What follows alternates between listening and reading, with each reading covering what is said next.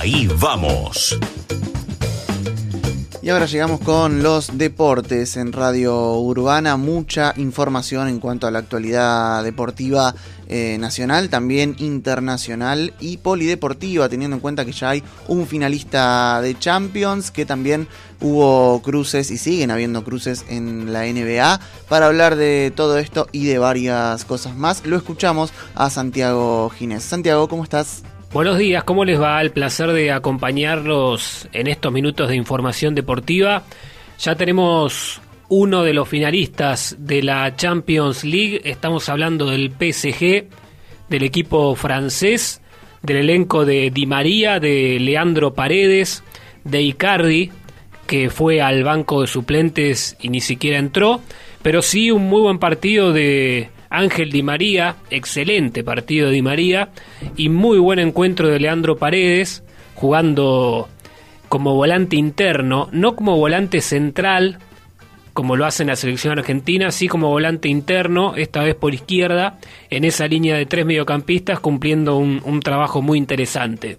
Y Di María punzante en los metros finales, asistidor, marcó uno de los tres goles, fue muy importante el argentino en la victoria de el PSG 3 a 0 sobre el Leipzig, que estuvo lejos de los rendimientos que venía teniendo en los partidos anteriores. El otro finalista saldrá del Lyon y el Bayern Múnich.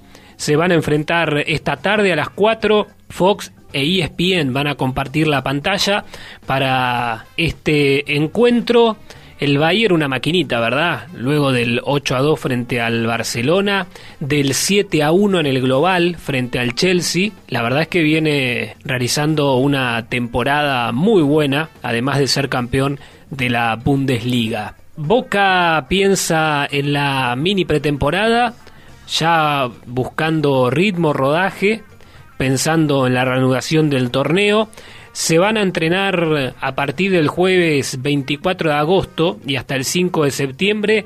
Van a hacer eh, esta metodología denominada burbuja, ¿no?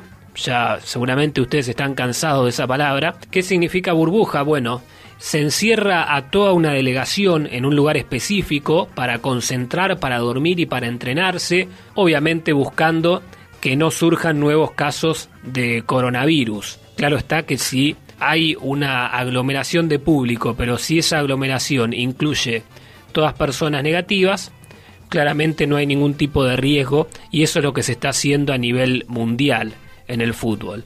Boca lo va a hacer en el Hotel Howard Johnson en Ezeiza entre el 24 de agosto y 5 de septiembre pensando en el 17 de septiembre que jugará el primer partido frente a Libertad de Paraguay por la Copa Libertadores. Lo mismo va a hacer River y también en Ezeiza. En este caso, el plantel de Marcelo Gallardo se va a concentrar en el Holiday Inn y luego van a entrenar en River Camp. El 17 de septiembre también va a jugar River, en este caso frente a San Pablo en condición de visitante y la fecha que puso Marcelo Gallardo es la misma que convocó Russo para la delegación de Boca.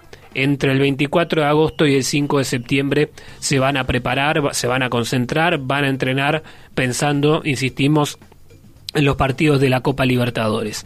Por último, mencionar que hoy se podrán observar dos partidos del mundo del NBA. 14.30 por NBA TV juega Toronto frente a Brooklyn y a las 5 de la tarde DirecTV Sports va a televisar Denver frente a Utah Jazz. Un placer como siempre, nos reencontramos mañana, gracias por estos minutos.